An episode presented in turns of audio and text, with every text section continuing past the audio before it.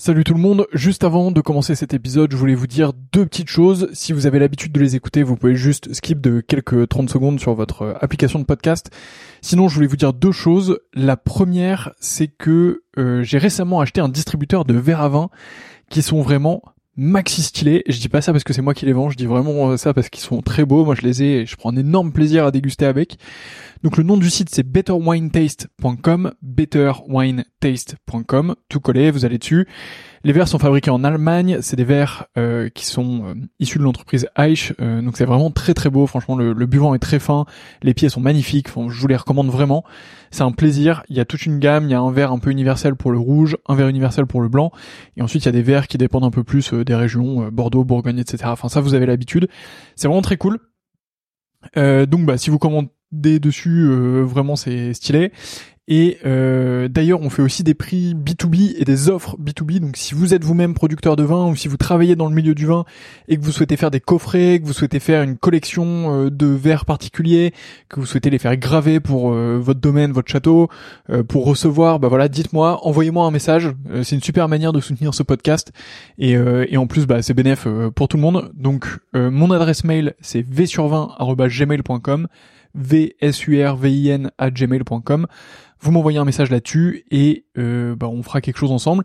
Et sinon, bah, betterwinetaste.com et vous avez un code promo POTE euh, qui vous donne droit, je crois, à la livraison gratuite. Donc P-O-T-E-S.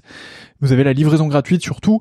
Donc, euh, bah, c'est plutôt cool euh, pour vous. Deuxième point que je voulais vous dire, donc ça c'était le premier. Deuxième point, et après je vous laisse avec ce podcast, c'est que, euh, bah, comme vous le voyez, je m'investis de plus en plus dans le milieu du vin. J'ai vraiment envie de faire quelque chose dans le domaine, et donc du coup, je voudrais lancer une offre euh, qui consiste à faire votre cave à vin. Euh, donc, bah, si vous êtes dans le milieu du vin ou pas, et c'est un peu plus ou pas d'ailleurs, et que vous souhaitez bah, que je fasse un peu votre cave à vin, que je m'occupe un peu de vous, qu'on définisse un peu vos goûts ensemble, que je vous transmette mes trouvailles et que je vous envoie tout ça. L'objectif c'est de faire un système euh, un peu tout en un qui vous permet de d'avoir euh, bah, tout ce que vous voulez, que ce soit euh, patrimonial pour transmettre ou alors pour vous faire plaisir, pour être avec les copains ou un peu des deux. donc voilà, bah pareil, vous m'envoyez un mail v sur 20 gmail.com. Il n'y a pas encore de site web, donc bah désolé, mais mais en tout cas, bah, vous m'envoyez un mail et on pourra travailler ensemble avec grand plaisir. Donc voilà, vous savez tout. La première chose c'est betterwinetaste.com avec le code promo POTE, vous avez la livraison gratuite et vous allez voir des verres vraiment de fou furieux. Euh, et si vous êtes pro, euh, n'hésitez pas à m'envoyer un mail et on voit ça ensemble. Et euh, bah, de l'autre côté, je serais ravi de m'occuper de vos caves à vin, de vous trouver les meilleurs vins possibles pour ce que vous voulez, de vous faire une belle offre sur mesure et tout ça. Donc, bah, envoyez-moi un message et on fait ça ensemble. Voilà, je vous laisse tranquille. Bonne écoute, à bientôt. Bonjour à toutes et à tous et bienvenue dans ce quatorzième épisode du Winemaker Show où je reçois Thomas Duroux, le directeur général de l'emblématique Château Palmer. Si cet épisode vous plaît, je vous invite à le partager, à en parler autour de vous et n'oubliez pas de lui laisser 5 étoiles, surtout sur Apple Podcast. D'ici là, je vous souhaite une excellente écoute. Bonjour Thomas. Bonjour. Merci beaucoup de me recevoir ici euh, chez Château Palmer. On est actuellement dans la, dans la salle de dégustation euh, avec une très belle vue, en tout cas de mon côté, euh, sur, sur les vignes qui sont juste derrière toi. On va parler de beaucoup de choses dans cet épisode du podcast, mais, mais avant de passer à l'action sur tout ça, est-ce que tu peux commencer par te présenter? Avec grand plaisir. J'ai donc bientôt 50 ans. Je suis né à Bordeaux. Euh, ville où j'ai grandi, mais avec des origines euh, plutôt variées, puisque mon père euh, est français du nord de la France et ma mère est italienne. Donc, combinaison de deux pays hautement viticoles. lors de, voilà, lors de, mes, de mes études à Bordeaux et de ma jeunesse à Bordeaux, et je crois qu'on en reparlera tout à l'heure, je suis tombé amoureux euh, du monde du vin. Euh, et, euh, et c'est pour ça, entre autres, que je suis aujourd'hui à la tête de, de Château Palmer depuis 2004 en quelques mots qui je suis. Alors on va, de toute façon, on va creuser tout ça. alors tu parles de, de, ta passion pour le vin. comment ça t'est venu? Tu as mentionné des études à Bordeaux? Oui, alors ma, ma passion pour le vin, elle, est la combinaison de deux éléments. Un élément vraiment éducatif et puis un élément plus culturel. L'élément éducatif, il, est, il est assez ancien puisque lorsque j'ai démarré le collège à Bordeaux, j'ai eu la chance d'avoir un, prof de biologie, de sciences nat, on disait à l'époque, euh, vraiment passionnant et, je me suis pris vraiment d'amour pour, euh, pour le monde du vivant. Et très tôt, j'ai décidé que euh, mes études s'orienteraient vers la bio, vers la géologie, vers, vers le monde du vivant. Et donc, j'ai fini mon collège, j'ai fini mon lycée, je suis rentré en prépa, ça s'appelait à l'époque Biomatsub, Biomatspé, sans trop savoir que ça menait plutôt vers les écoles d'agronomie, en espérant quelque part euh, d'être assez bon pour euh, intégrer Normal Sup, mais j'étais pas assez bon. Euh, donc c'est plutôt vers l'agronomie que, je me suis orienté. Parallèlement à ça, lorsque j'étais ado, vers 15-16 ans, le père de mon meilleur copain avait une cave assez extraordinaire. Euh, et, avec ce copain, à cet âge-là, euh, comme tous les gamins, euh, on voulait, boire des coups, comme on disait à l'époque.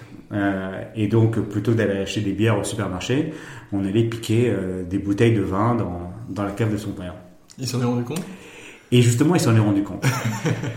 et sa réaction a été décisive, puisque, je, ça je m'en souviens pas toute ma vie, bien sûr, une après-midi, alors que j'étais chez ses copains, nous avons été convoqués par son père, euh, qui très sérieusement nous a dit voilà, j'ai compris que euh, vous piquiez des, bouteilles de vin dans, ma cave, euh, ce qui me pose un énorme problème, parce que vous buvez des vins sans avoir aucune idée de ce que vous buvez.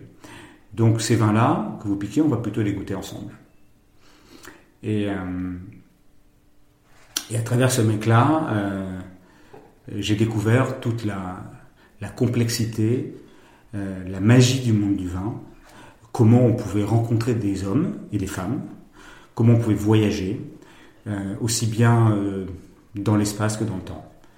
Et c'est devenu une véritable passion. Et donc pour revenir à mes études, quand je me suis retrouvé en école d'agronomie et que j'ai dû décider d'une spécialité, c'est tout naturellement que je suis que je me suis orienté vers faire la viticulture et l'œnologie. Voilà. Et donc, euh, donc tu me disais 16-17 euh, ans, euh, tu commences à déguster un petit peu, à faire un peu le, palais, découvrir un peu ça. Là, le, père de ton ami t'en dit un peu plus sur chacun des vins. Comment ça s'organise ces, séances de dégustation, le fait de boire ensemble? Est-ce que c'est, on se retrouve dans une salle, on ouvre une bouteille de vin et on on sort une carte, euh, on dit voilà, ça, ça vient de. Oui, c'est surtout la transmission orale et c'est pas mm. forcément la dégustation au, sens où on l'entend euh, dans mon métier aujourd'hui. Oui. Euh, c'est plus partager des moments, souvent autour d'une table, pendant, pendant un dîner, et, et écouter des histoires. Écouter des histoires et sur la base de ces histoires, sur la base de ces sensations, qui restent assez obscures au début et puis qui au fur et à mesure euh, deviennent de plus en plus parlantes. Euh, j'ai pu euh, me documenter. Il n'y avait pas Internet à l'époque, mais il y avait des bouquins. Il y avait quelques bibles comme, comme Hugh Johnson, comme, comme Genesis Robinson, comme Robert Parker. Et, et, à travers ces bouquins, j'allais, j'allais potasser. Mm. et, c'est comme ça qu'en fait, grâce à lui, grâce à ces moments très privilégiés, et puis aussi après par curiosité, par moi-même, euh, j'ai petit à petit construit euh, une certaine connaissance du monde du vin, qui était à l'époque que, euh, que gustative, que, mm. que hédonique. Et donc ensuite tu fais tes études supérieures du coup dans l'agronomie, enfin après, après la, prépa que tu fais, agronomie avec une spécialité tout de suite sur la viticulture Non, pas de suite parce que donc j'ai fait une école qui s'appelait l'ENITA à l'époque, l'école nationale des ingénieurs des travaux agricoles.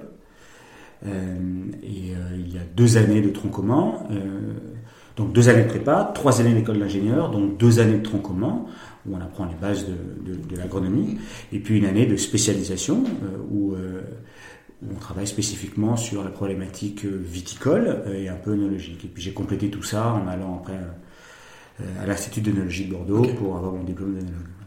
Ok, et donc là, tu, donc, tu finis ces études. Le, le vin, c'était euh, une évidence, en tout cas. Euh, c'était exactement le domaine dans lequel euh, tu voulais bosser. Tu avais, fait cette spécialisation, le diplôme qui suivait après. Qu'est-ce qui se passe au moment où tu es diplômé? Tu commences par quoi? je, je, suis diplômé en, en 94. Alors, c'est un peu particulier parce qu'en étant ingénieur, j'ai fait qu'une année en énologie, pas deux. donc que la première. Mais j'ai fini mes études euh, alors non, j'ai fini mes études d'ingénieur en 94 et mes études d'œnologie euh, en 95. Je suis parti euh, pour faire une vinification en Italie, dans, dans, le Frioul, dans une petite propriété qui s'appelait, qui s'appelle toujours d'ailleurs Vistorta, qui, qui, appartient à la famille Brandolini d'Ada, c'est une vieille famille de Venise, etc. Euh, c'était, des vins modestes, mais avec, avec un peu d'ambition.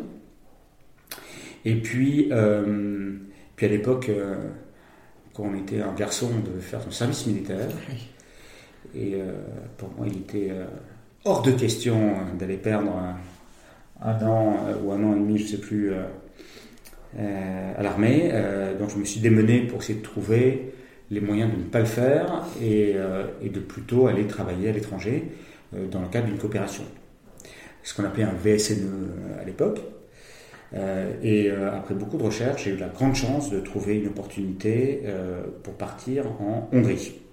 Donc je suis parti en février 96, dans l'hiver, dans le vignoble de Tokaj, donc dans le nord-est de la Hongrie, tout près de la frontière slovaque.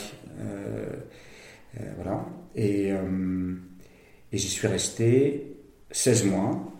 Je travaillais pour deux propriétés qui s'appelaient, qui s'appellent toujours Paisoche et Meguer, qui appartenaient des investisseurs français. Et là, j'ai travaillé euh, plus spécifiquement sur euh, toutes les problématiques de stabilisation des vins et de euh, d'embouteillage.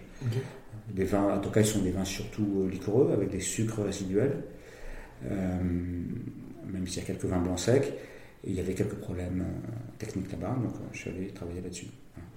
Ok, euh, et donc là, comment ça se passe? Parce que tu es, tout jeune diplômé, tu arrives, on te dit il y a un problème avec mes noms bah, Comment ça se passe? Bon, il y, avait un, il y avait un directeur technique qui était français, donc ça, ça m'a un peu aidé, mais je me suis retrouvé très vite responsable du centre d'embouteillage. On faisait quand même 2 millions de bouteilles par an donc c'était pas rien, avec du matériel euh, euh, pas mal, mais pas forcément dimensionné pour, euh, pour tout ça. Et puis ben, rien, je me suis retrouvé avec une équipe de 10 Hongrois qui, qui parlaient hongrois, hongrois et hongrois. Et, et, je me suis mis hongrois.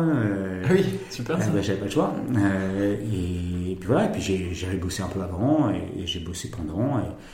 Et, ça a été ma première vraie expérience professionnelle, qui a été surtout une expérience humaine, euh, c'est-à-dire euh, euh, passer du temps là-bas en 96 alors que le mur était tombé depuis pas très longtemps. Hein. c'était, c'était déjà une vraie expérience. Se retrouver à travailler avec, avec des ouvriers hongrois qui parlaient que hongrois et puis qui avaient une conception du travail un peu différente de la nôtre, c'était aussi une vraie, un vrai enrichissement. Euh, donc oui, première expérience très forte, très riche et, où j'ai beaucoup appris, surtout sur le plan humain.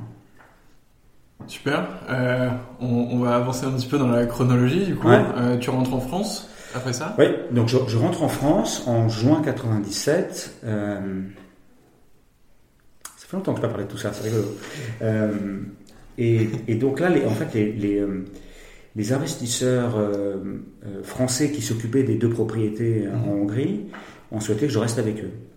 Euh, il s'agissait d'une maison de négoce qui s'appelait euh, Gamodi, mais qui avait aussi la propriété, euh, ou qui gérait en tout cas des noms célèbres du Bordelais, à Pomerol, comme la Croix du Casse, mais surtout Château de Clinet.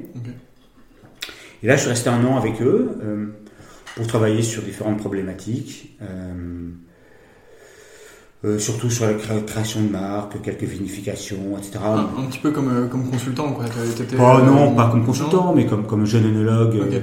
donc ils avaient, je crois, apprécié le travail en Hongrie, mais ils m'avaient, ils avaient voulu que je reste avec eux sans, sans vraiment avoir d'idée très claire. Donc c'est pour ça que ça n'a pas duré très longtemps. Hein. J'y suis resté, suis resté un an. Je suis quand même parti deux mois pour eux en Afrique du Sud. Euh, là aussi pour développer euh, une gamme de vinification et, une gamme de, produits de vin d'Afrique du Sud. Et puis, et puis en, juin 98, c'est ça, j'ai quitté cette société, j'ai quitté Bordeaux pour rejoindre la toute petite équipe de Mondavi, donc non célèbre euh, californien, à Montpellier. Euh, donc là, le, patron de, cette, de, cette, toute petite équipe, c'était David Pearson, qui aujourd'hui est le patron de Opus One en Californie. Et donc David euh, avait été envoyé à Montpellier par la famille Mondavi pour à l'origine gérer une marque de vin qui s'appelait Vichon Méditerranée, qui étaient des, euh, vins de Pays d'Oc, mhm. euh, achetés en vrac, embouteillés, en partie en France, en partie en Californie, et destinés au marché californien. Cette marque avait été créée euh, par Mondavi suite à la crise du phylloxéra à la fin des années 80, début des années 90 en Californie. Et donc David, euh, qui avait dû arriver là en 97, je crois, a constitué une petite équipe avec euh, une, assistante et, euh, m'a recruté comme monologue pour, pour gérer les appros, pour, pour gérer les relations avec, avec les producteurs, pour gérer les, problèmes œnologiques des mises en bouteille, etc. Et en même temps, la famille Mondavi avait l'idée de s'implanter de manière plus nette, plus claire dans la région languedocienne. Donc les, deux idées, c'était d'une part, à terme, de construire une winery pour gérer Vichon, donc acheter des vins en vrac, mmh. éventuellement des raisins, euh, et, développer la marque. Et à côté de ça, euh, racheter un vignoble pour faire un vin de, haut niveau. Avec David, nous avons un peu changé l'ordre des priorités et, et nous avons convaincu la famille Mondavi, donc les deux frères, Tim et Michael, euh, qu'il valait mieux d'abord s'implanter comme vigneron et après éventuellement développer une winery pour Vichon. Mmh. Ce qu'ils ont compris et ce qu'ils ont accepté. Et donc, euh, premier réflexe, euh, c'est de chercher ce que, ce que nous pouvions acheter comme propriété mmh. existante. La, pépite. voilà, la pépite, le, nom. essayer de réunir les, critères de choix qui puissent convaincre les Mondavis d'investir dans le Languedoc. Et donc, il y a eu quelques pistes. Euh, la plus sérieuse a été euh, Thomas Gassac, euh, avec qui nous avons eu des discussions très avancées. et puis ça n'a pas abouti parce que parce que Aimé Guibert, qui était un, personnage haut en couleur, a été un peu trop gourmand à la fin. Donc les Mondavis, qui, qui a un petit peu d'expérience dans le business, ont fini par dire écoutez, cher monsieur, merci beaucoup, à bientôt. Et, hum, et, très vite, nous sommes arrivés à la conclusion avec David que euh, on pouvait essayer de chercher d'autres noms, mais il n'y avait pas beaucoup de noms euh, suffisamment euh, solides dans le Languedoc à l'époque, mais que peut-être il était plus stratégique d'essayer de développer de toutes pièces un vignoble. Et donc on a, on a, cherché, on a trouvé pas mal d'endroits avec des vrais potentiels, parce qu'il y a quand même beaucoup de terroirs, en tout cas à l'époque il y avait beaucoup de terroirs dans le Languedoc qui n'était pas développé ou qui n'était plus développé. Mais même aujourd'hui, euh, c'est une, une, région qui connaît euh, depuis quelques années un, développement. Euh, bah, c'est une région avec un potentiel considérable, mais, mais, qui a du mal, à part quelques exceptions, à franchir un certain niveau. Mm. En, termes de, en termes de reconnaissance, pas en termes de, pas en termes de, qualité. Et donc, pour la faire courte, à la fin, on s'est dit que la manière la plus simple de convaincre mon avis de partir de zéro dans le Languedoc, c'était de leur proposer un terroir encadré de noms déjà célèbres. Euh, et c'est comme ça qu'est né ce projet à Agnan, euh, sur, sur le massif de l'Arboussas, entre les vignobles de Domasgassac et ceux de la Grange des Pères. Et puis c'était une bataille politique digne de Marcel Pagnol, entre le conseil général, le conseil régional, la droite, la gauche. C'était incroyable. Et, et le résultat, c'est que en avril 2001, ou en, plus tard en, mai 2001, les Mondavis ont dit écoutez, vous êtes bien mignons, les Français, mais nous on n'a pas que ça à faire. donc vous savez quoi, on va aller faire du vin ailleurs. Et donc ils ont abandonné le projet. Euh, et puis d'ailleurs ils ont fini par vendre la marque Vichon euh, et, ils ont fait autre chose. Voilà. Et donc moi mon aventure languedocienne euh, s'est arrêtée en 2001. Alors un petit peu avant que le, projet soit, soit abandonné, parce que je me souviens en avril je crois avoir reçu un, coup de fil de Tim Mondavi qui savait que j'étais moitié italien par ma mère et qui me, qui me dit euh, Écoute Thomas, je sais que tu parles italien, euh, on a plutôt apprécié ton travail jusqu'à maintenant. Euh, nous sommes copropriétaires d'une petite propriété en Toscane plutôt sympathique qui s'appelle Ornellaia et, et, je trouve que le directeur technique s'en va et on aimerait bien que, que tu ailles. Difficile de dire non. Difficile de dire non à la Toscane. et donc je me suis retrouvé en juillet 2001, euh, directeur technique de, de Ornellaia, euh, dans le village de, de Bolgheri. Voilà. Super.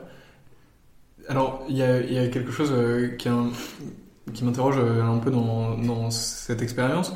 tu, tu, rapportais, toi, directement à la famille Mondavi Non, moi je, moi je rapportais à David Pearson. D'accord, ok qui était le patron euh, des projets languedociens pour la famille Mondavi. Ok, mais de temps en temps, tu avais forcément des, échanges. Mais oui, parce qu'on on était une toute petite équipe. Vous êtes trois. On était trois, donc euh, évidemment, j'étais en relation. Euh, ça, devait être vraiment sympa comme indépendance de pouvoir aller chercher le terroir.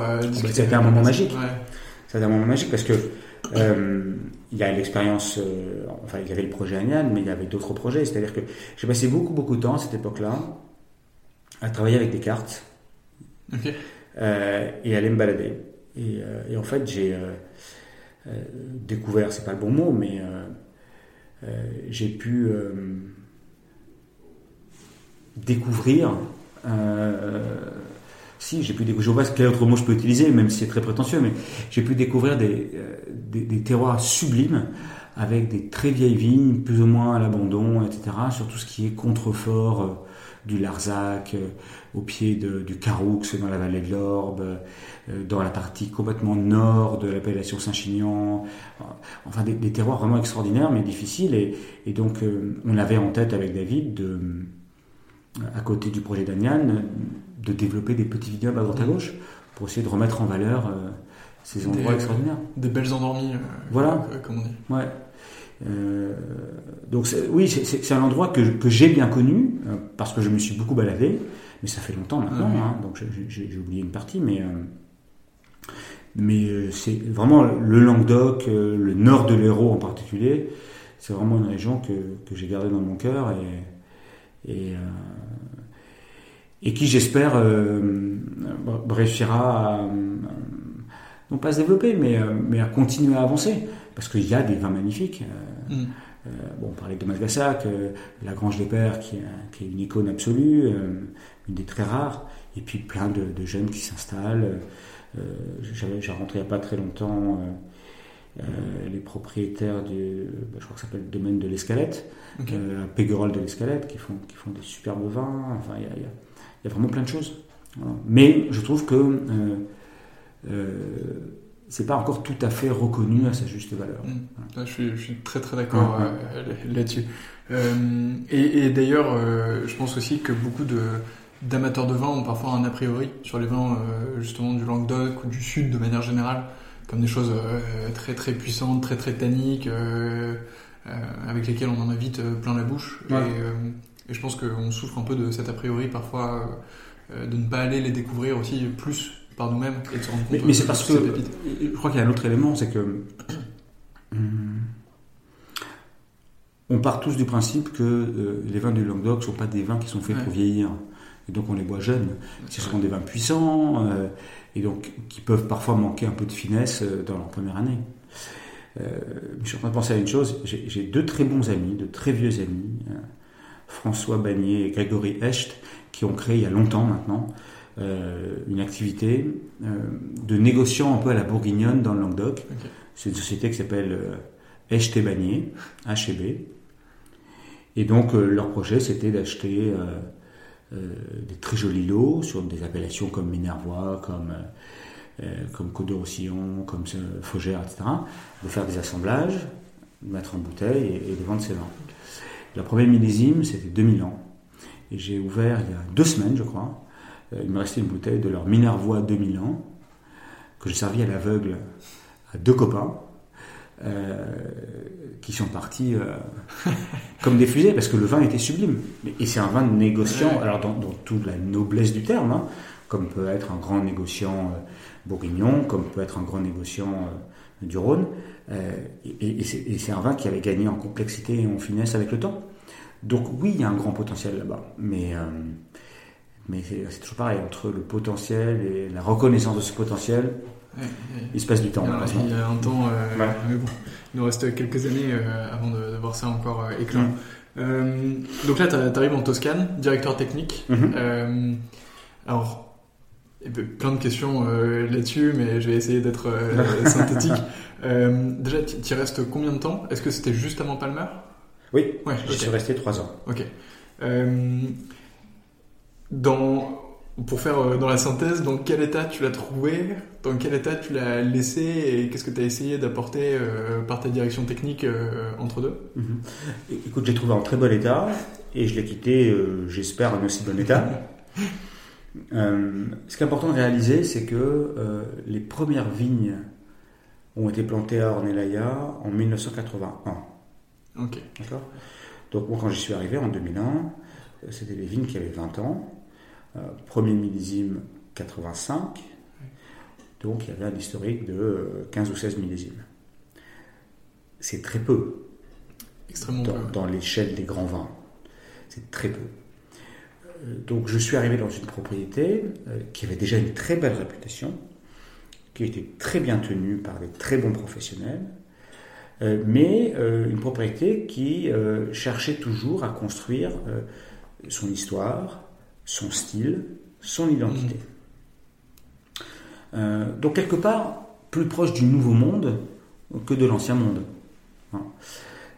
et donc mon boulot, ça a été de contribuer au développement de cette identité, au développement de cette histoire, au développement de ce style.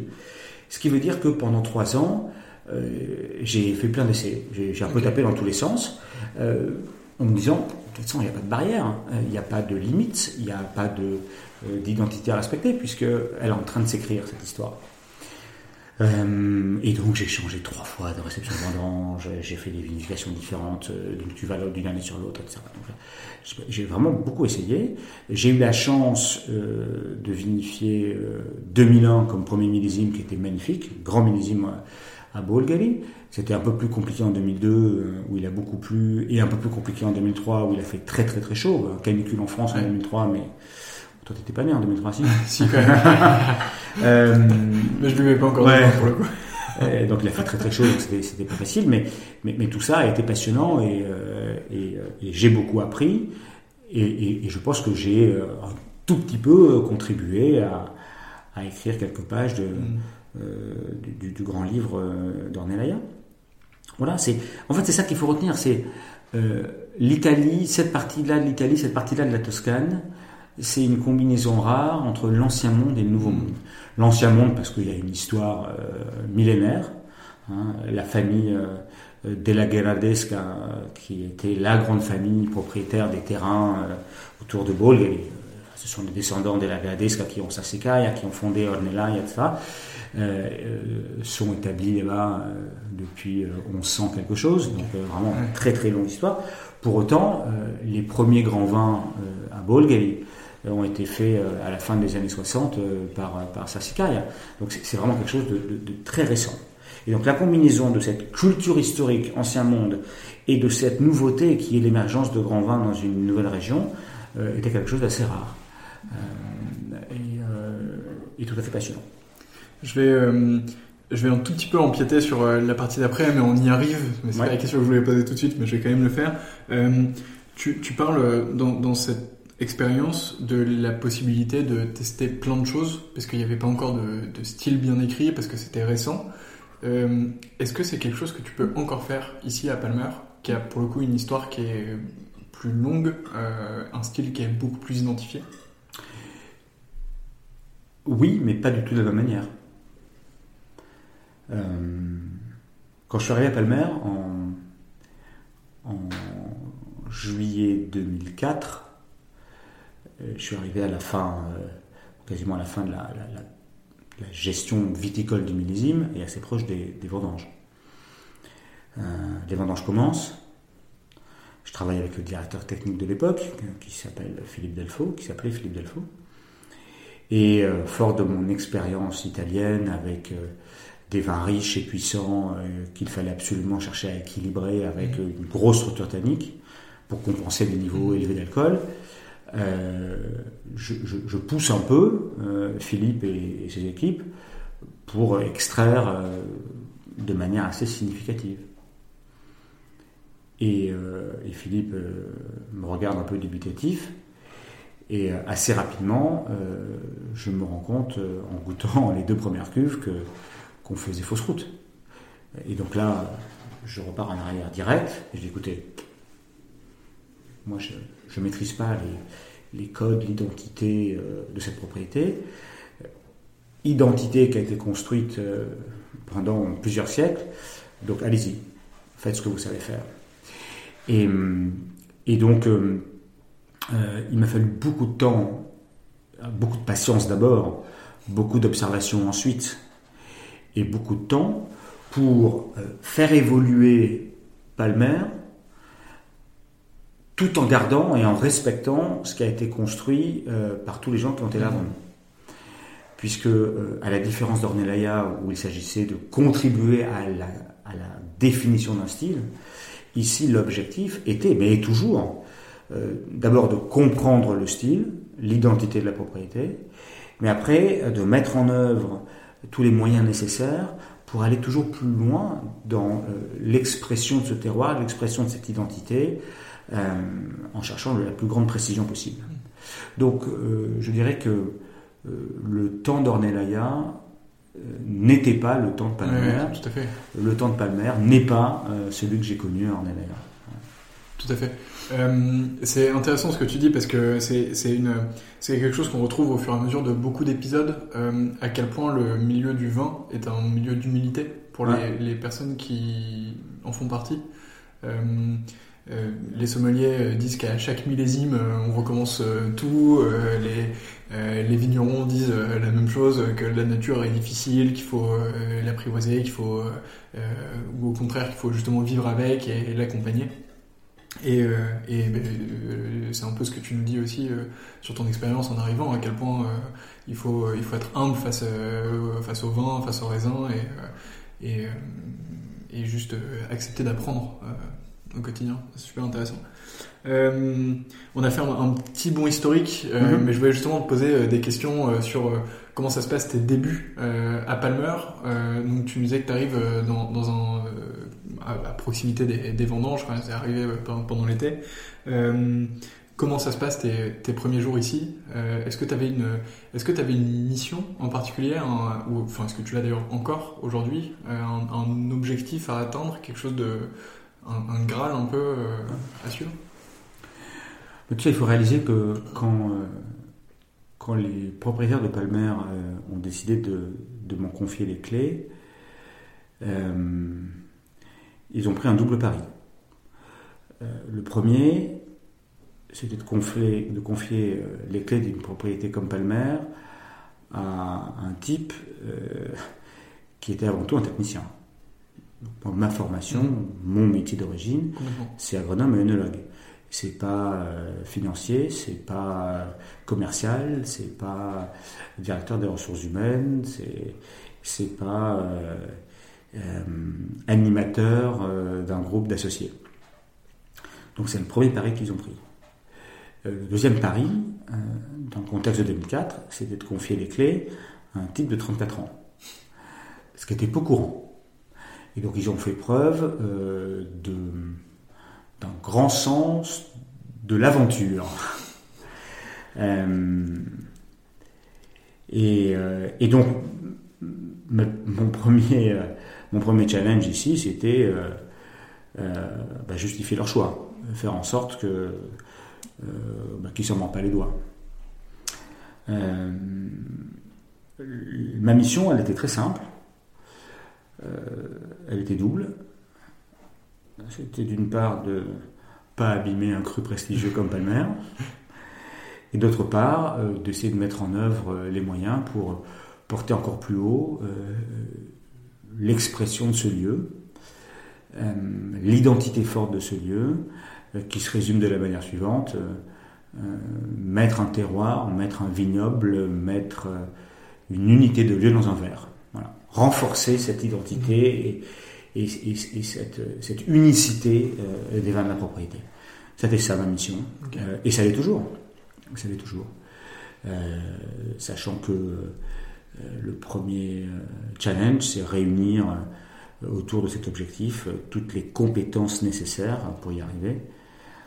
parce qu'à la fin, mon job, c'est, c'est pas forcément d'être très opérationnel, c'est surtout mmh. de donner les moyens à ceux qui ont en charge la production, la communication, le commerce, euh, la gestion administrative de la propriété, leur donner les moyens de, faire leur boulot le mieux possible. J'ai plein de questions sur, euh, sur le château Palmer euh, et, sur ce que tu fais. Peut-être, est-ce qu'on peut commencer par quelques chiffres clés juste pour les avoir balayés et comme ça on, est à, peu près tranquille euh, sur, euh, je sais pas, le nombre d'hectares, euh, taille de production, le nombre d'employés, enfin, un peu l'identité en chiffres clés de, de ce que tu as Donc Palmer aujourd'hui, c'est une propriété qui, au total, fait une centaine d'hectares. Sur ces 100 hectares, il y en a 66 en vigne, 4 qui sont 4 supplémentaires qui sont des terroirs viticoles qui rentrent dans le cadre de la rotation des vignobles, hein, renouvellement du vignoble, et puis une trentaine d'hectares qui sont surtout des prairies que, nous utilisons. Euh, sur ces 66 hectares, euh, nous produisons, euh, quand tout va bien, à peu près 24 000 caisses. Hein, ça, c'est quand, quand, les choses se passent bien. 24 000 caisses de 12, divisées en deux vins, Château Palmer et, et Alter Ego. Pour faire tourner la boutique, euh, nous sommes euh, environ 65 personnes, en employés en, contrat à durée indéterminée, euh, plus des saisonniers qui viennent nous aider à deux grandes périodes de l'année. La première, c'est celle dite des travaux en verre, qui en gros s'étend de début juin à mi-juillet. Et puis, un autre moment, évidemment, où on a besoin de beaucoup de, de monde, ce sont les vendanges qui dure euh, entre 2, et 4 semaines. Ok. Voilà, ça c'est les, les, grands, les, grands, chiffres, euh, mm. du domaine. Hop, ça je peux le rayer de, des, questions que je voulais poser, euh, c'est réglé. Pourquoi avoir accepté de venir à Château Palmer quand on te l'a proposé? Tu étais en Toscane, ça faisait que 3 ans que tu y étais, tu avais encore potentiellement beaucoup de choses à faire. Pourquoi avoir dit oui à Palmer? Quand on te propose de prendre la direction d'un des noms les plus mythiques euh, du petit monde des grands vins, tu peux pas dire non. Ok, c'est suffisant quand même, j'en attendais pas plus. euh, J'ai euh, d'autres questions sur euh, un peu la, vision que tu portes ici à, Palmer. première question que j'ai, c'est sur le, digital, le numérique. donc, tu arrives en gros, au milieu des années 2000, tu as dû voir une explosion des usages euh, du numérique, que ce soit euh, dans les travaux, dans les vignes, euh, sur comment on les surveille, le niveau de précision qu'on est capable d'avoir dans de la donnée ou d'autres choses, dans la consommation. moi, par exemple, j'utilise souvent une application pour scanner des étiquettes de bouteilles, des choses comme ça et aussi dans la manière de vendre le vin, euh, par internet, euh, euh, de la revente, des enchères, des choses comme ça. Est-ce que le, numérique doit être, je pense, un grand chantier du château Oui, c'est un chantier permanent, mais tu sais, ça fait, ça fait maintenant 16 ans que je suis ici. Euh, ça a commencé, alors bien sûr en 2004, tout le monde utilisait des emails. et, mais je veux dire, Internet a d'abord révolutionné la manière de communiquer au quotidien, aussi bien dans, dans, nos vies personnelles que dans nos vies professionnelles. J'ai connu l'époque où on écrivait des courriers et on envoyait des fax. voilà, ça, ça n'existe plus depuis longtemps et, et c'est pour ça que le travail de secrétaire a un peu disparu. Euh, on écrit nous-mêmes nos propres, nos propres courriels. Euh, le, numérique a aussi euh, énormément évolué et a permis de, changer notre manière de communiquer de manière institutionnelle. site internet, réseaux sociaux, tout ça, oui, je l'ai vu, vu exploser. Alors même si on reste malgré tout, nous, propriétés viticoles, des petites entités, on n'a pas du tout le déploiement que peuvent avoir des marques internationales. Euh, pour autant, ça nous a vraiment beaucoup aidé, ça continue à nous aider pour mieux expliquer ce que nous faisons, quelles sont nos valeurs et, quels sont nos, objectifs. Euh, d'un point de vue production, alors ce, qui, a pas mal révolutionné les choses, euh, c'est tout ce qui est mapping. Et, en particulier, je, pense à, à deux choses la gestion de la diversité des terroirs euh, et, euh, et l'adaptation agronomique qu'on peut en faire. Euh, Aujourd'hui, c'est très facile de se balader, ne serait-ce qu'avec un iPhone dans son vignoble, savoir où on est, avoir des cartes embarquées et savoir qu'on est dans une partie euh, euh plus vigoureuse qu'une autre, etc. Donc, c ça me permet d'aller beaucoup, beaucoup plus vite. Sans parler de l'utilisation des drones qui, peuvent aussi nous donner des indications très précises sur la diversité au sein d'une même parcelle. Euh, on travaille euh, maintenant pas mal avec des, GPS embarqués sur les tracteurs et je pense que c'est que le début, ce qui va aussi nous permettre d'être beaucoup plus précis euh, dans le travail des sols, par exemple, en sachant que bah, tiens là on veut que ça soit enherbé, là on veut que ce soit pas enherbé. Le tracteuriste, il n'a pas besoin de regarder par la fenêtre, il a un GPS devant lui qui, qui, lui indique tout ça. Donc, donc, ça nous apporte énormément de choses. je pense aussi au, au, travail de vinification et de suivi énologique. Euh, la traçabilité de tout ce qu'on fait euh, euh, a, aussi énormément progressé. Tout, est dans un système aujourd'hui. Il n'y a plus de cahiers de chez comme il y avait une époque.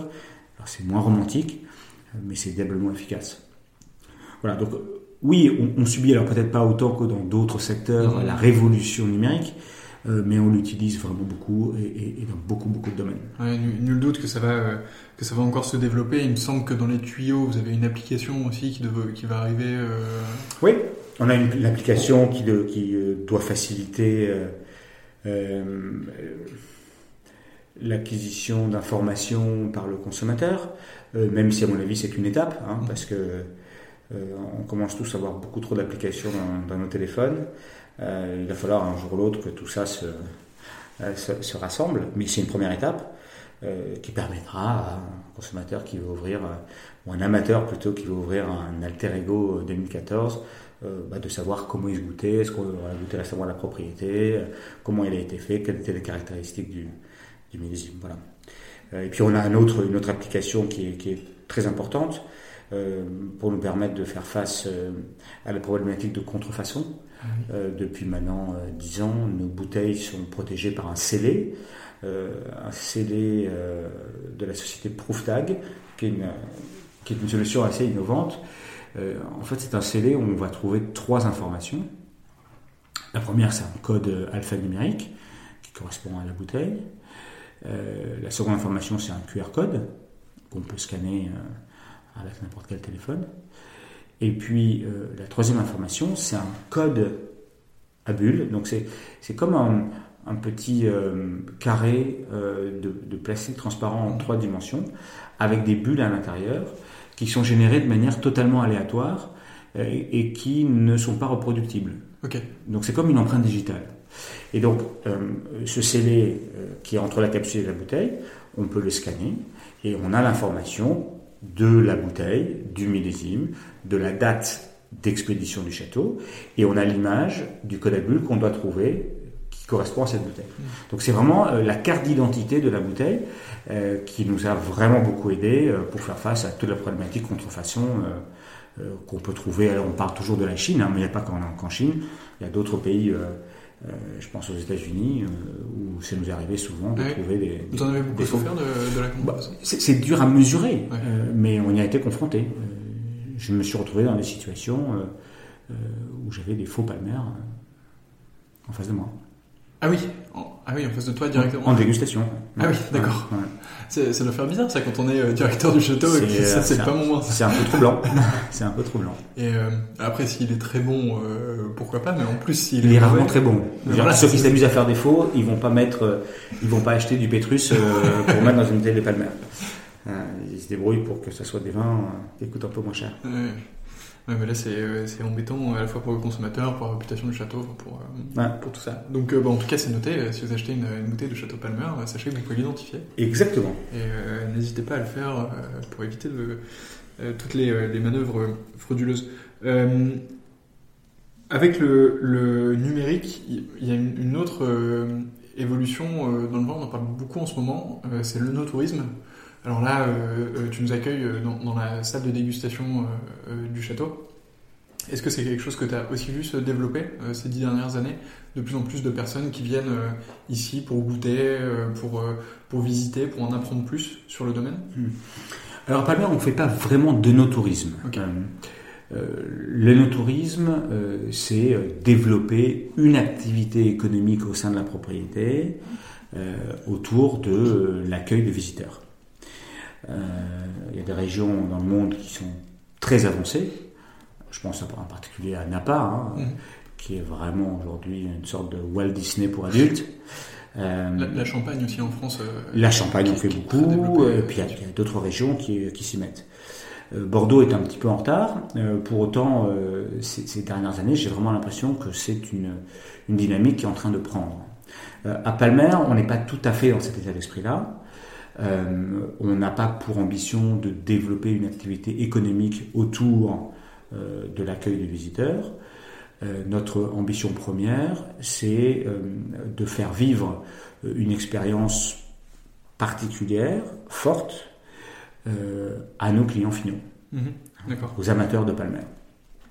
La propriété reste ouverte. euh, il y a une visite par jour qui est euh, privative d'ailleurs, mais qui est réservée à n'importe qui qui souhaite euh, venir nous rendre visite. Euh, mais c'est plus, euh, même si c'est payant, c'est plus un service Mhm. que vraiment euh, un, un axe de développement. Ouais. Voilà.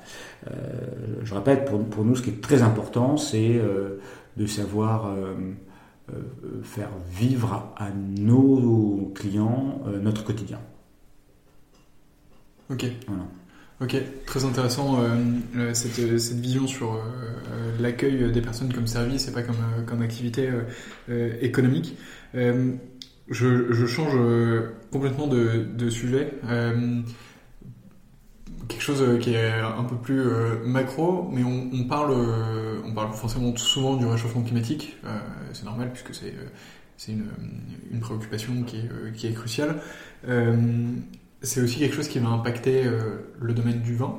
Euh, Est-ce que c'est quelque chose que tu as commencé à anticiper ici? Est-ce que tu en sens un peu les effets? Est-ce que c'est quelque chose que vous avez en tête?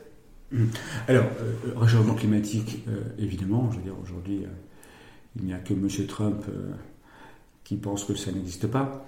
Euh, on le voit très clairement dans le, euh, dans le Bordelais, dans le monde viticole en général. Euh, Jusqu'à maintenant, je dois dire que ça a plutôt été quelque chose de positif. Euh, depuis le début des années 90, euh, on a quand même une majorité de grands millésimes. Le grand millésime, ça veut dire des raisins qui arrivent à un bon niveau de maturité. Il y a pour autant quelques éléments d'inquiétude. On a pu sentir de temps en temps des situations un peu limites au niveau alimentation hydrique.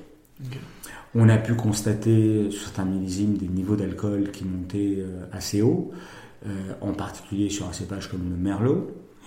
Et on a pu aussi sentir euh, quelques limites sur le cycle de maturation du merlot. Le merlot, c'est en fait, contrairement à ce qu'on croit, c'est le cépage le plus bordelais de ceux que nous utilisons.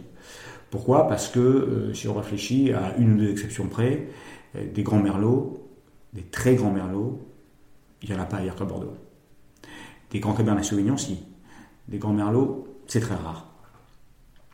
donc c'est vraiment le cépage qui a su exprimer toute sa finesse, toute sa subtilité dans l'environnement bordelais. Pour exprimer cette subtilité et cette finesse, le, le, merlot a besoin d'un cycle de maturation relativement lent. S'il se met à faire trop chaud, on va ramasser des merlots fin août. Et on peut craindre qu'en ramassant des merlots fin août, on ait non seulement des alcools élevés, mais qu'on ait perdu la complexité et la finesse. Donc, donc c'est une vraie crainte. Comment on répond à ça? Bah, La première réponse devrait être euh, de se préoccuper de son bilan carbone. À Palmer, en ayant, en ayant choisi euh, euh, la voie de, l'agriculture biologique, on a pu euh, redonner de la vie à nos sols, euh, avoir beaucoup d'enherbement. Et donc on a considérablement amélioré notre bilan carbone. Euh, à l'inverse de ce qu'on pourrait croire, quelquefois on pense qu'en bio on traite plus, on fait plus de passages parce qu'on mm. a peu d'outils et donc on, on, a un bilan carbone négatif, enfin en tout cas moins intéressant. En réalité c'est faux parce que le bilan c'est des émissions mais c'est aussi de la captation. Et euh, dans, dans l'agriculture biologique, on capte beaucoup plus. Donc, première réaction au réchauffement climatique, c'est d'essayer d'améliorer son bilan carbone. Deuxième réaction, ça peut être d'essayer d'adapter les porte-greffes euh, pour pouvoir retarder un petit peu euh, les cycles de maturation, en particulier dans ces pages comme le merlot. D'habitude, on utilise surtout du 114 et du 3309 comme porte-greffe. On se met à utiliser maintenant un porte-greffe comme le 420 qui est un petit peu plus tardif. Euh, troisième élément qui me semble être absolument crucial, et j'en parlais à un instant euh, par rapport au type d'agriculture qui est le nôtre, euh, je, suis persuadé que des sols vivants, des sols dont le taux de matière organique stable augmente, ont une capacité à gérer les excès climatiques bien supérieure à des sols un peu de un peu stérilisé, euh, euh, où, la matière organique a quasiment disparu euh, à force de balancer des, produits de synthèse et, des engrais minéraux. Voilà. donc j'ai quand même bon espoir que, de par nos pratiques, mm. on réussisse à balancer un petit peu les excès du climat. Le dernier point que je voudrais dire à ce sujet, c'est que bien sûr qu'il y a un réchauffement climatique, mais plus globalement, il y a un changement climatique. Et il y a aussi un risque fort pour le Bordelais, c'est que euh, si ces changements climatiques amènent euh, la déviation ou même l'arrêt du Gulf Stream, euh, le, le, cycle climatique annuel va complètement changer à. On aura des hivers beaucoup plus froids et des étés beaucoup plus chauds, qui pourraient un peu ressembler à ce qu'il y a sur la côte est des États-Unis, vers New York. Et là, l'avenir de la viticulture est une vraie question. Voilà. ça va devenir compliqué de faire du vin euh, avec des hivers euh, meilleurs qu'hier. Ça va être compliqué. Donc je crois qu'il est de notre responsabilité à tous d'essayer de maîtriser euh, les effets de l'homme sur le changement climatique. C'est absolument fondamental. On pourra, on pourra qu'être d'accord euh, là-dessus. Euh, en, introduction à ta réponse euh, sur cette question, tu mentionnais Trump, et, en fait c'est une transition parfaite sur, sur, sur, le sujet des exportations. Ouais. donc bon, là en ce moment il y a une... un petit peu une bataille sur les, les, droits de douane pour les vins français, européens, même de manière générale, on va dire. Euh, déjà, est-ce que, euh, est-ce que ici à Palmer vous exportez beaucoup? Est-ce que, euh, est-ce que c'est quelque chose qui se ressent chez vous de, ces petites tensions? Alors, pas directement, hein, puisqu'à Palmer, comme, les, grands, comme tous les grands crus bordelais, nous vendons nos vins à travers le négoce. Donc on n'est pas en prise directe avec les marchés export. Pour autant, on connaît très bien la situation puisque on a des rapports très étroits avec euh, les négociants qui revendent nos vins. Euh, Palmer, pour donner des grands chiffres, c'est 80% à l'export. Ah oui, ok. Donc c'est énorme. Euh, sur ces 80%, les États-Unis, par exemple, représentent à peu près 12%. Ça reste un gros marché. Hein, c'est un gros marché. depuis qu'une taxe additionnelle de 25% est appliqué sur les vins français. Les exportations vers les États-Unis ont été fortement ralenties. Pour autant, aujourd'hui, il n'y a pas vraiment de conséquences immédiates sur la disponibilité de nos vins aux États-Unis parce qu'il y avait des stocks mm. euh, sur place et que ce sont ces stocks-là qui permettent euh, d'alimenter aussi bien la restauration que les cavistes et donc les particuliers. Euh, si cela dure, et même si cela s'amplifie comme on peut le craindre, à terme, la distribution de nos vins sur ce marché-là s'arrêtera net. S'arrêtera net. Alors, est-ce que c'est une catastrophe pour nous? Non, parce qu'il euh, y a d'autres marchés euh, et que globalement la demande pour nos vins est supérieure à, l'offre qu'on peut faire. Euh, pour autant, les États-Unis restent un des plus beaux marchés, si ce n'est le plus beau marché au monde pour l'exportation des vins prestigieux comme le nôtre. Il y a beaucoup de très grands amateurs, de très grands connaisseurs, et ça fait un peu mal au cœur de savoir qu'ils vont être privés euh, des plus grands vins du monde, même si dans leur pays, euh, il y a de magnifiques vins qui, sont produits. Je pense que le bon sens finira par triompher et et j'espère que ces mesures euh, ne sont que temporaires. Tu parlais des, États-Unis comme 12% de la, de la partie export pour Palmer. Euh, est-ce que les, les, autres marchés, c'est européen, il doit forcément y avoir euh, beaucoup d'échanges. Et ensuite. Euh, les grandes masses, pour nous, c'est 45% de nos ventes en Europe. Donc là-dedans, il y a la France. Hein. France, premier marché européen. Deuxième marché européen, le Royaume-Uni. Troisième marché européen, la Suisse. Puis après, l'Allemagne, etc. 35% de nos ventes sont vers l'Asie avec bien sûr le plus gros morceau Hong Kong, Chine, euh, ensuite Japon, euh, euh, Thaïlande, etc. Singapour. L'Amérique du Nord, entre États-Unis et Canada, c'est entre 15 et 20%, ça dépend des années. Et puis le reste, c'est un tout petit peu d'Amérique du Sud, un tout petit peu d'Afrique. Et un peu de, de, Moyen-Orient, euh, avec, euh, avec les, Émirats arabes unis, euh, Dubaï, en particulier sur compagnies aériennes comme Emirates, qui s'est vraiment fait une réputation autour du service de grand vin à bord, et de tout le développement du tourisme et de l'hôtellerie de, de, grand luxe. Mm. Mm. c'est intéressant comme différents marchés mondiaux euh, atteignent un stade de maturité euh, différent. Euh, les États-Unis, on est plus sur un. en tout cas, je trouve à l'étranger, c'est potentiellement un des marchés les plus matures, suivi par ensuite la partie asiatique qui a découvert le vin il y a quelques années, mais plus récemment, on va dire. Bah, alors, tu vas peut-être un peu trop vite. Oui, bien sûr, mais c'est pour ça que je laisse l'expert nous, donner la suite. Les, les, marchés, les marchés les plus matures au monde aujourd'hui, je dirais que c'est euh, en Europe, euh, le Royaume-Uni évidemment, euh, la Suisse, qui, sont des marchés historiques, qui ont une très grande connaissance des vins. Je mettrais quasiment au même niveau le Japon, qui est un marché d'une immense sophistication, immense. Les États-Unis bien sûr, mais avec une dimension qui leur est propre, qui est une vraie dichotomie entre grand millésime et moins grand millésime. Mm. Les Américains, ils veulent que les grands millésimes.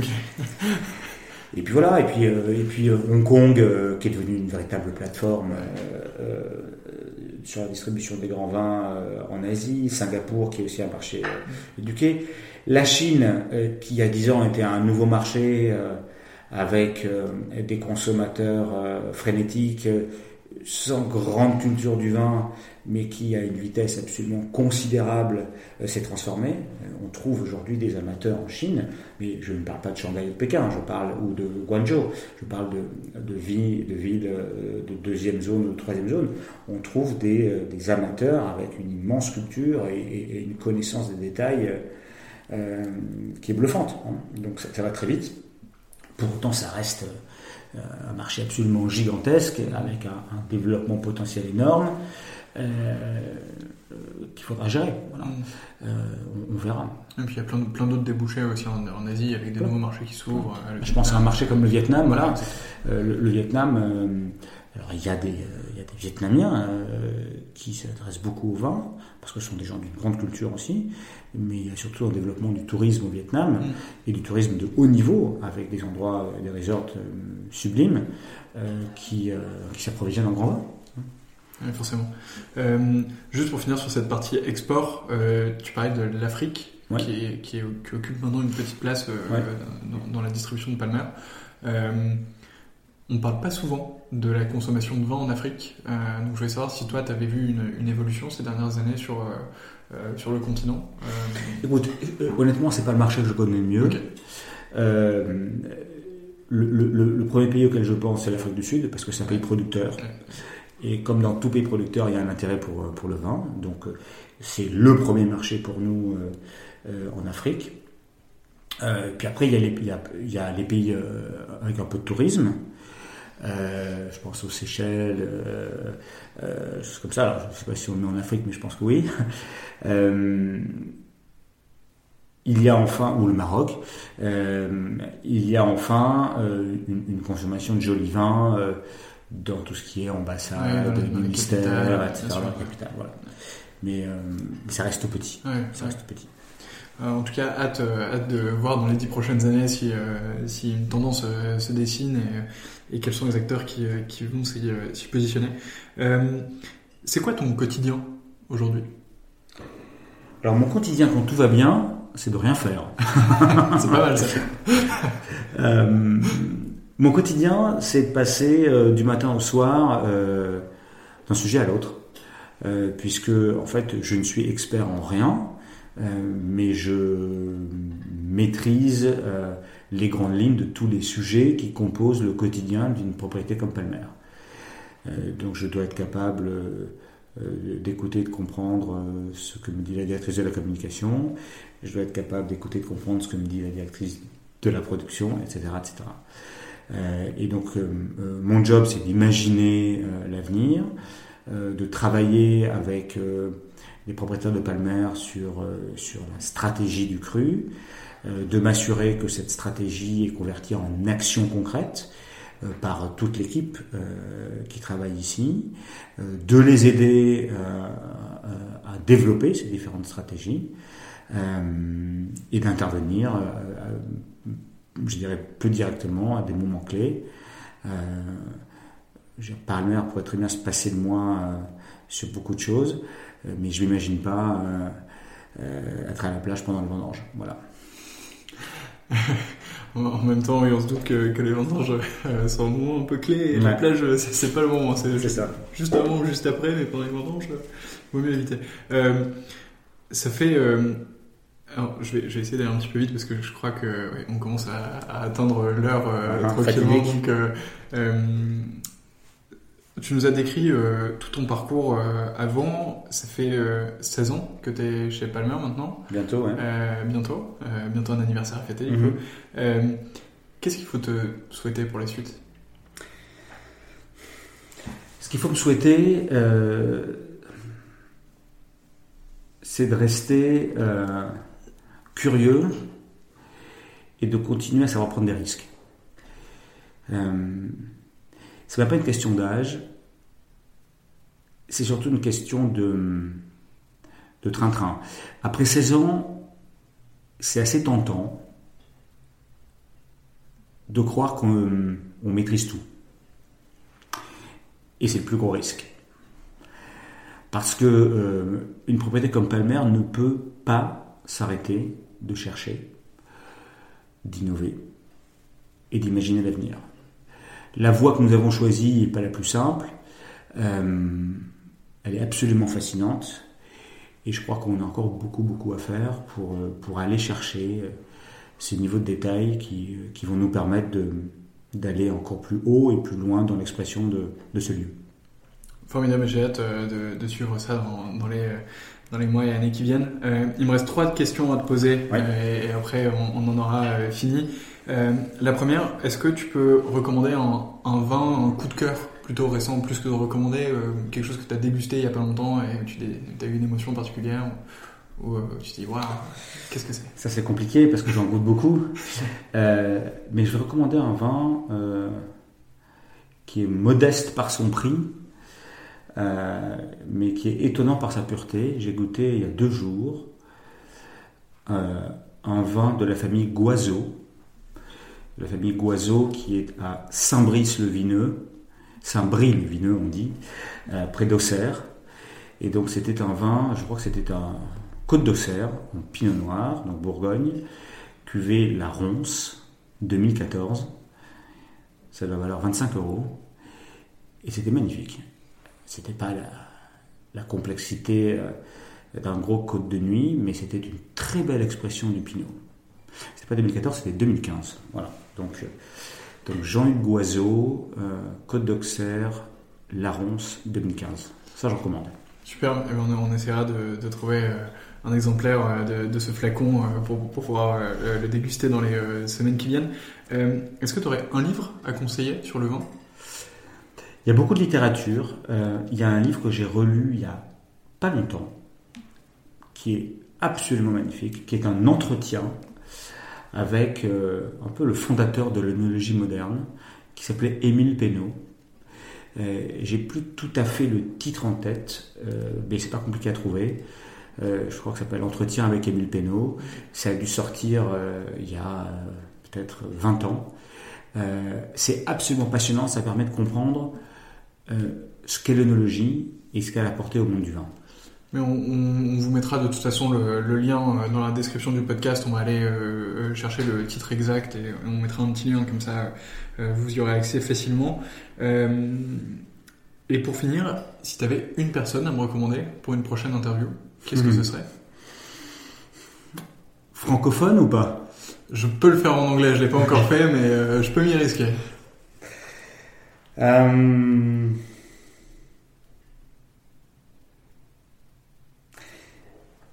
Tiens, je l'ai croisé hier, donc euh, ça sera en français.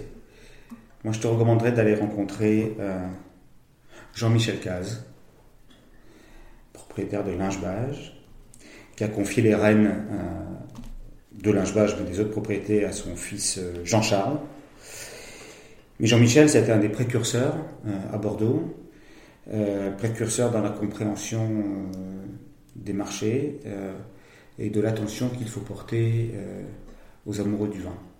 Jean-Michel, il doit avoir euh, oh, quelque part, je pense qu'il n'est pas très loin de 80 ans, euh, mais euh, c'est un formidable personnage. Excellent. Et eh ben, on, hommage, hommage à ceux qui ont fait le boulot avant tout le monde. Eh ben, on essaiera de, de, le contacter et rester du coup à l'écoute de ce podcast. Peut-être que vous aurez l'occasion d'entendre cette interview de, de Jean-Michel Caz et, et, même pourquoi pas de son fils aussi en faisant une pierre de coups, deux épisodes pour avoir la vision de l'un, la vision de l'autre et, et, voir un peu comment tout ça s'articule. Merci beaucoup Thomas. Avec grand plaisir. C'était C'était super intéressant et, et à bientôt. À bientôt. C'est déjà la fin de cet épisode. J'espère qu'il vous a plu et de mon côté, j'espère vous retrouver très très vite sur 20 sur 20 et sur les autres épisodes du podcast. À très vite.